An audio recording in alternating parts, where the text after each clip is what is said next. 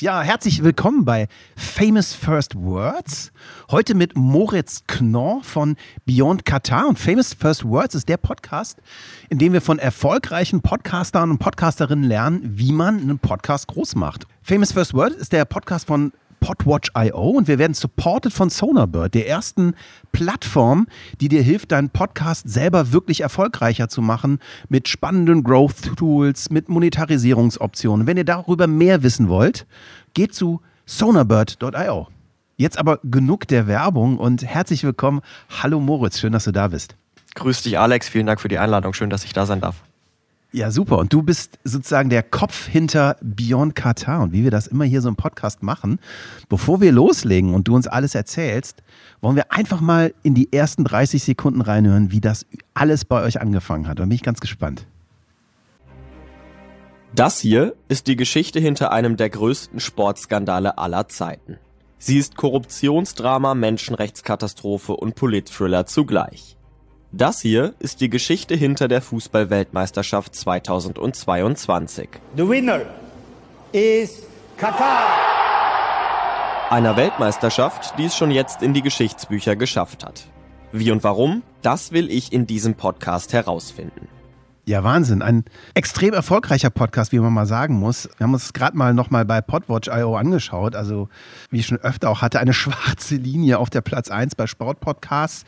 Ihr habt es in die kompletten deutschen Podcast-Charts bis auf Platz 5 geschafft, was ein irres Achievement ist. Also erstmal herzlichen Glückwunsch. Dankeschön, Dankeschön.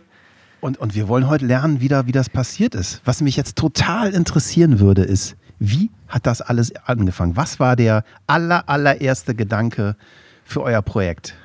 Also ganz wichtig zu sagen ist ja erstmal, dass das nicht nur mein Projekt ist, sondern dass ich der Speaker bin, der Host bin ähm, und dieses ganze Projekt ja von meinsportpodcast.de ist und auch von der Podcastbude. Also die Redaktion von mein Sportpodcast und dann Distribution und Produktion, das übernimmt dann die Podcastbude. Es fing eigentlich an, dass ich so Anfang des Jahres zu meinem Chefredakteur Malte Asmus gegangen bin und gesagt habe, du Malte, ich habe Bock auf irgendein WM-Format, was zur WM zu machen und eigentlich auch nicht so Lust, so eine typische 1 zu 0 Berichterstattung während des Turniers dann zu machen, sondern irgendwie was mit Hintergrund, wo man recherchieren muss. Und dann sind wir ganz schnell auf diesen, ja, auf die Idee gekommen, so eine Skandalserie zu machen, um diese ganze Geschichte einmal aufzuarbeiten. Mhm. Du bist im Hintergrund aber auch Sportjournalist, richtig, oder? Richtig, genau, ja. Wie habt ihr dann angefangen? Also habt ihr eine lange Recherchephase gehabt oder? Genau, das ging, ging dann auch alles so Ende Januar los. Also bis zur Veröffentlichung war es schon mehr als ein halbes Jahr, weil dieses ganze Thema ist einfach so super komplex mit so vielen Handlungssträngen. Das haben wir auch dann ziemlich schnell gemerkt, weil dann war es bei mir so als, als leitender Redakteur, dass ich einfach mal drauf los recherchiert habe und dann eigentlich ganz, ganz schnell gemerkt habe, so wird das definitiv nichts, weil du hast Winter-WM, du hast Menschenrechtsverletzungen, du hast Korruption, all das und alles auch zeitgleich und durcheinander. Und deswegen sind wir dann irgendwann dazu übergegangen und haben gesagt, okay, wir bilden jetzt erstmal so kleine Arbeitsgruppen und äh, jede Arbeitsgruppe hat sich dann einem Thema gewidmet und dann erstmal so eine Faktensammlung zu diesem Thema angelegt. Wie groß war das Team, mit dem ihr an das Thema rangegangen seid? Wir sind so 10 bis 15 Leute. Wow. Und das heißt, ihr habt auch mit den 10, 15 Leuten wirklich euch komplett auf das Topic geschmissen. Ja, genau. Also die 10, 15 Leute, da gehört natürlich dann auch die Produktion mit dazu, das redaktionelle Team. Da sind wir so sechs bis sieben gewesen, die dann auch von wirklich von Anfang an da recherchiert haben und alles Mögliche, Interviews geführt haben. Genau. Und dann kommen die anderen eben Produktion, Kommunikation und so weiter, kommt da alles dazu. Spannend. Das heißt, ihr habt dann so eine, so eine Faktensammlung mit mehreren Teams gemacht und als diese Faktensammlung fertig war, wie ging es da weiter? Dann haben wir uns, also die Struktur des Podcasts stand natürlich schon vorher. Kann ich vielleicht auch was zu erzählen, weil die ja auch nicht wirklich typisch ist. Ich habe es gerade schon gesagt, alle Themen super komplex und durcheinander. Und deswegen haben wir uns dann auch dagegen entschieden, einfach von Tag 1 von der Vergabe 2010 bis zum WM-Start 2022 zu gehen, sondern haben gesagt, wenn wir das so machen, nach fünf Minuten, da schalten die Hörer ab, weil das ist zu viel durcheinander, da können sie den Handlungen nicht folgen. Deswegen haben wir gesagt, wir machen Folge 1 als Einstieg, wo wir einmal unser Vorgehen auch erklären, wie wir vorgegangen sind. Und jede weitere Folge, die widmet sich dann eben einem dieser Themen, was ich eben genannt habe. Okay, und da hast du so die Korruption, die Baugeschichten. Das heißt, gibt es so ein Naja, wir sind ja noch gar nicht fertig in der Ausstrahlung, ne? Aber gibt es so einen über die Episoden hinausgehendes Storytelling auch noch, was dann so auf eine Schlussepisode geht? Oder? Genau, wir wollen, wir wollen eben die Frage beantworten, wie kann das sein, trotz dieser ganzen Skandale, die wir in den einzelnen Folgen aufarbeiten, wie Katar trotzdem diese WM bekommen konnte und ob es nicht eigentlich der logische Schluss wäre, dass wir die boykottieren. Zum einen sportlich, was nicht passieren wird, da können wir uns sicher sein, auf der anderen Seite politisch, auf der anderen Seite zuschauertechnisch. Und wir wollen eben aufzeigen, was die Gründe dafür sind, die ganzen Skandale, und dann eben schauen, ob sich das wirklich oder ob, ob das gerechtfertigt wäre, ein Boykott. Verstehe, verstehe. Das heißt, wie seid ihr dann weitergegangen? Das heißt, ihr habt euch eure Themen festgelegt und habt dann euch so ein, eigentlich so ein klassisches Dokumentarformat gemacht mit O-Tönen, mit Interviews. Erzähl mal ein bisschen so, was war so eure Idee dahinter? Genau, richtig. Also es steht und fällt natürlich so ein großes Projekt mit der Produktionsart. Kein Laber-Podcast, wo sich zwei Leute hinsetzen und ein bisschen drauf loserzählen, sondern wo so eine lange Recherche dahinter steht, das muss dann vernünftig produziert sein, mit Atmo, mit O-Tönen, mit allem drum und dran. Und das war uns eben ganz, ganz wichtig, dass das professionell ist und äh, dass wir dadurch eben auch die Ernsthaftigkeit bei diesem Thema behalten. Habt ihr euch dann auch noch Recherche- und Produktionspartner gesucht oder habt ihr das komplett in-house durchgezogen? Das haben wir komplett in-house tatsächlich durchgezogen, ja. Ja, Wahnsinn. Und ich nehme an, ihr habt dann auch die, die gesamte äh, Season in einem produziert oder ist es wirklich so, dass ihr jetzt alle zwei Wochen eine neue Episode produziert oder habt ihr wirklich gesagt, okay, bam, wir produzieren das Ding von A bis Z durch? Nee, das ist, das ist auch ganz wichtig. Also wir haben jetzt ja mittlerweile schon einige Folgen veröffentlicht. Es kommen noch welche bis zum WM-Start, definitiv. Aber wir haben die Folgen noch nicht fertig produziert. Die Skripte stehen soweit alle, aber wir haben gesagt, es kann jetzt gerade noch was passieren. Und deswegen wäre es schön blöd von uns, wenn wir das Ganze schon im Juli produziert hätten und dann die letzten drei, vier Monate für uns nicht mehr verwertbar gewesen wären und wir da was Wichtiges verpasst hätten. Ja, spannend. Das heißt, ihr, ne, Interviewtag 12. September. Ihr kommt alle zwei Wochen raus, nehme ich an, oder? Genau, richtig, ja. Ja, ja, spannend. Wie habt ihr euch auf den Launch vorbereitet?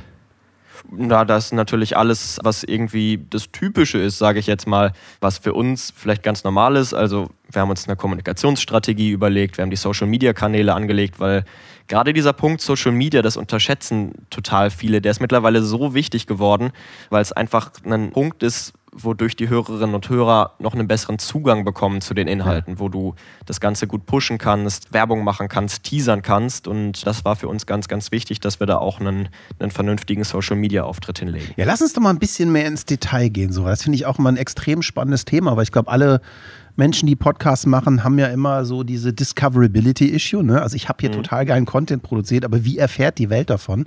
Wie sieht eure Social-Media-Strategie so im Detail aus? Wie seid ihr das angegangen? Wir haben unsere groben, sage ich mal, Kategorien, die wir immer durchziehen. Wir haben jeden Freitag, dass wir die News der Woche posten rund um die WM in Katar. Ja. Jetzt in der letzten Woche zum Beispiel, dass es jetzt kein Bier in den Stadien gibt, dass sich Katar bewirbt für den Vorsitz der Menschenrechtsversammlung der UN, um diese ganzen Themen rund um die WM näher zu bringen. Dann posten wir natürlich O-Töne bzw. Ja, Zitattafeln von unseren Zitatgebern, um damit eben auch dafür zu sorgen, dass diese Zitatgeber das dann auch reposten und wir so ein bisschen aus unserer Bubble rauskommen.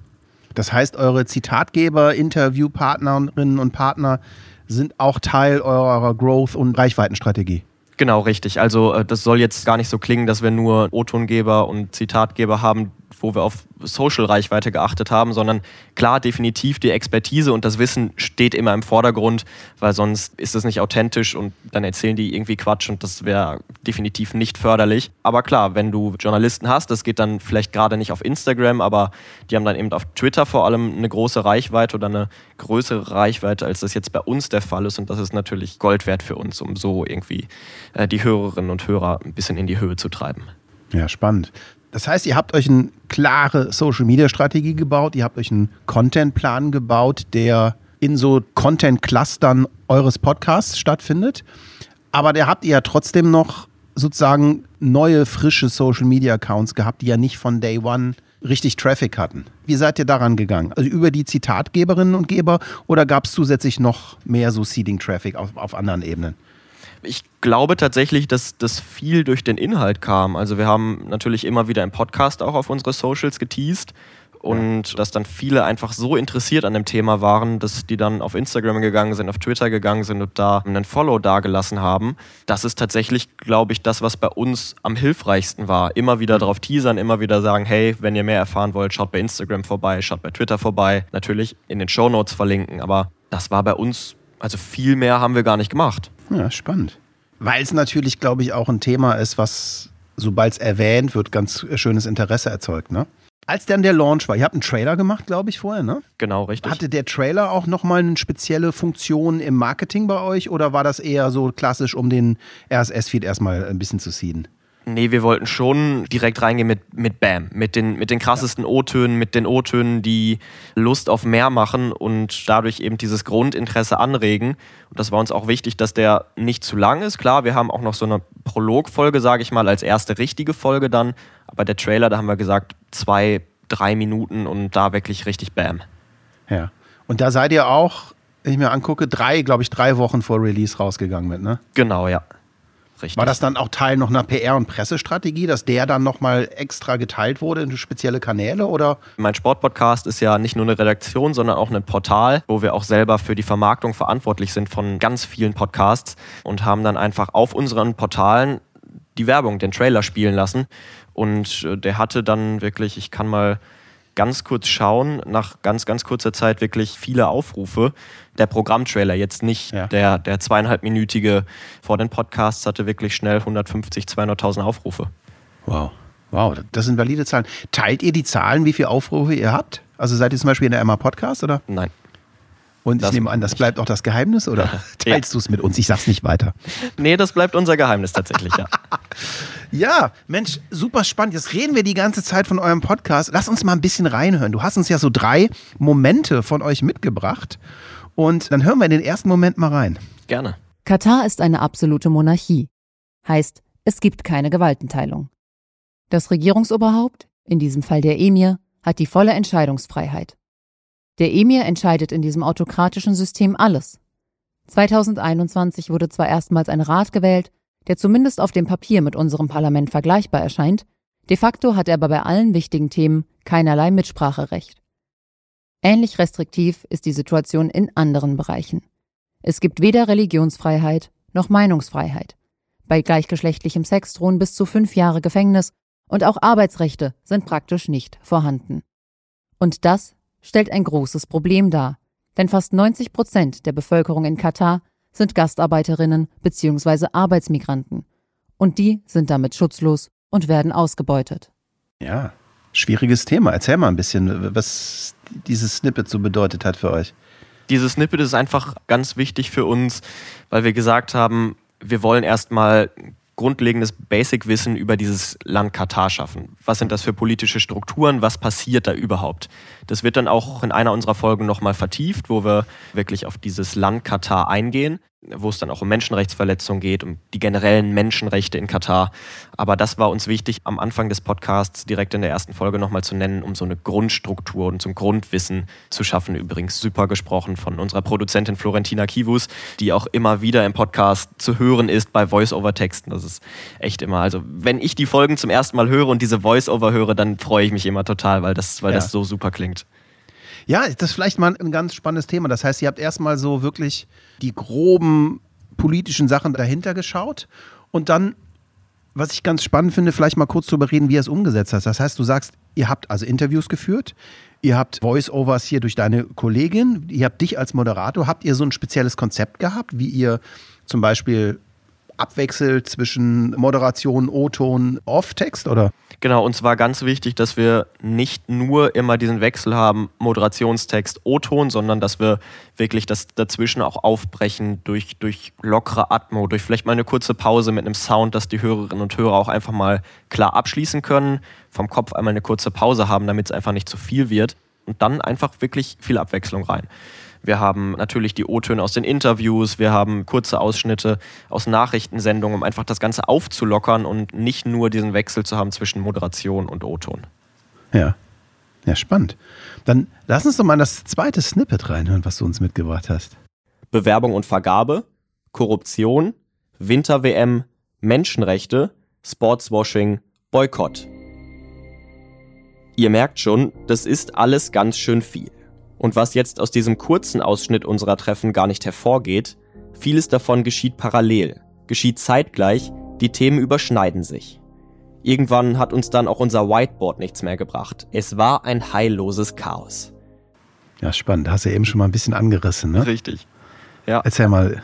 Ganz wichtig, also dieses Endprodukt, was man am Ende hört, was in den Podcatchern landet, da steckt so viel Arbeit dahinter, was man so beim Hören einfach gar nicht hört. Ich habe es gesagt, es war teilweise wirklich ein heilloses Chaos bei uns, wo wir auch nicht wussten, okay, wie genau machen wir es jetzt? gerade am Anfang, wo einfach die Struktur erarbeitet werden muss. Gerade bei so einem komplexen Thema ist das natürlich super schwer. Ich habe es gesagt oder habe von einem Whiteboard gesprochen. Das sieht man auch auf unserem Instagram-Kanal, da habe ich das mal gepostet. Da standen irgendwann nur noch die Wörter wir war durcheinander geschrieben. Das sah teilweise echt wirklich aus, wie bei, wie sagt man so schön, bei Hempels unterm Sofa. Und dann war eure Lösung, dass ihr wirklich diese Teams auf den einzelnen Themen gebaut hat, gesagt, Team 1 macht jetzt das Thema klar, Team 2 macht das Thema klar. Genau, richtig. Das war auch noch nicht ausrecherchiert. Ganz wichtig war für uns erstmal eine grundlegende Faktensammlung. Ich habe es eben schon mal gesagt. Also diese Teams, die Aufgabe war jetzt nicht wirklich schon zu jeder folgenden Skript zu erstellen, sondern einfach Nachrichtensammlungen durchzulesen, Dokus zu schauen und dann einfach chronologisch mal runterzuschreiben zu einem Thema, zum Beispiel jetzt zum Thema Menschenrechtsverletzung, was ist am Anfang passiert, was kam dann und was kam am Ende. Ja. Super spannend. Lass uns mal ins dritte Snippet gucken. Verdacht auf Korruption, Bestechung und Geldwäsche, das sind die fast schon nach Mafia klingenden Stichworte für die Festnahme von sieben Funktionären der FIFA. A union trade group says that it expects another 4,000 migrant workers to die uh, before the World Cup happens. Michel Platini ist am Dienstag im Rahmen der Korruptionsuntersuchungen im Zuge der WM-Vergabe an Katar festgenommen was sicherlich auch eine Rolle gespielt hat, politische Strukturen und Geld.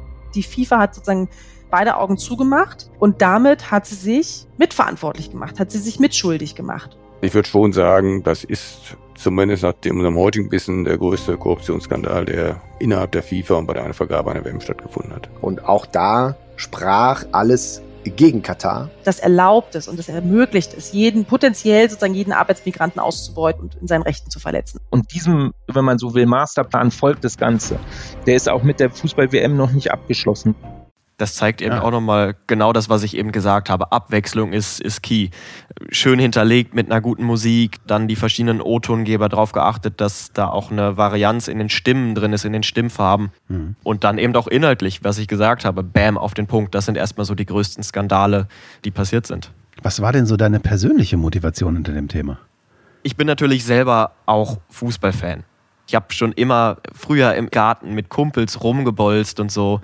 Und die WM war damals auch schon für mich immer das Größte. 2006 das Sommermärchen, 2010 in Südafrika, 2014, als wir Weltmeister geworden sind.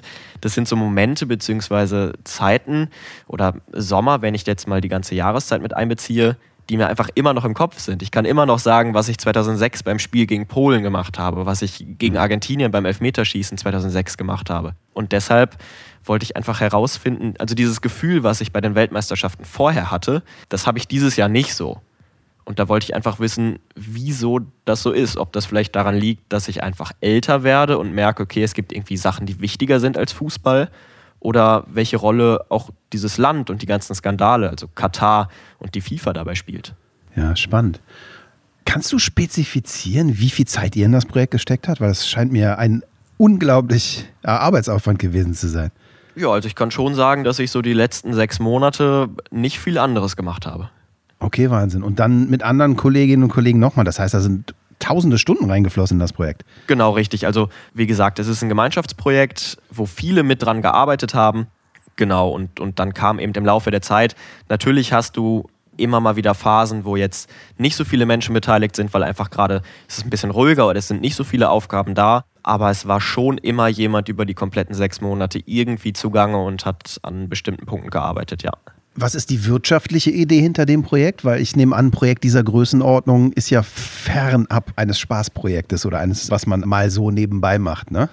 Ja, wir wollten einfach schauen, für uns ist es auch das erste Projekt, was wir so mal angegangen sind, um einfach auch mal zu schauen, also es soll für uns auch ein State-of-the-Art-Project einfach mal sein, zu gucken, ja oder uns ins Schaufenster zu stellen und zu sagen, okay, wir können auch solche großen Produktionen machen. Und das war auch ganz wichtig für uns, einfach mal zu sagen, okay, das ist ein Thema, wo wir die Expertise haben, wo wir die Motivation für haben und wo wir dann auch gewissermaßen die Zeit für haben.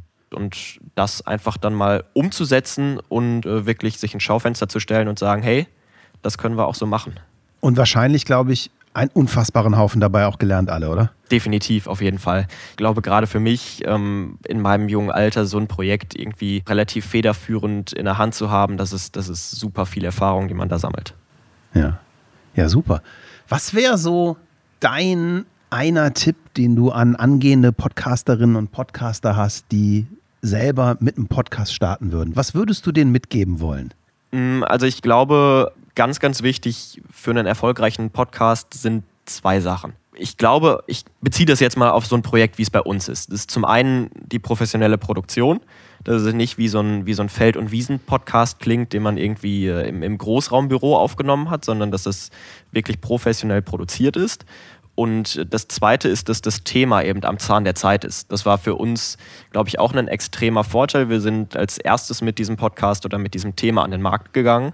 Es gab vorher noch niemanden, der sich so um diese Aufarbeitung der Skandale gekümmert hat. Wir haben einfach gemerkt durch die Chartplatzierung, du hast es eben gesagt, dass dieses Thema schon jetzt äh, omnipräsent ist, dass die Leute sich dafür interessieren. Und das wird natürlich jetzt, je näher die WM kommt, wird es noch mehr werden. Ja. Moritz, vielen Dank. Respekt für dieses Projekt, was ihr durchgezogen habt. Wirklich, wirklich beeindruckende, tolle Produktion. Dankeschön. Danke, dass du die Geschichte hin hinter Beyond Qatar heute mit uns geshared hast. Und das war Famous First Words, der Podwatch.io Podcast. Heute mit Moritz Knorr von der Podcastbude und von Beyond Qatar. Vielen Dank.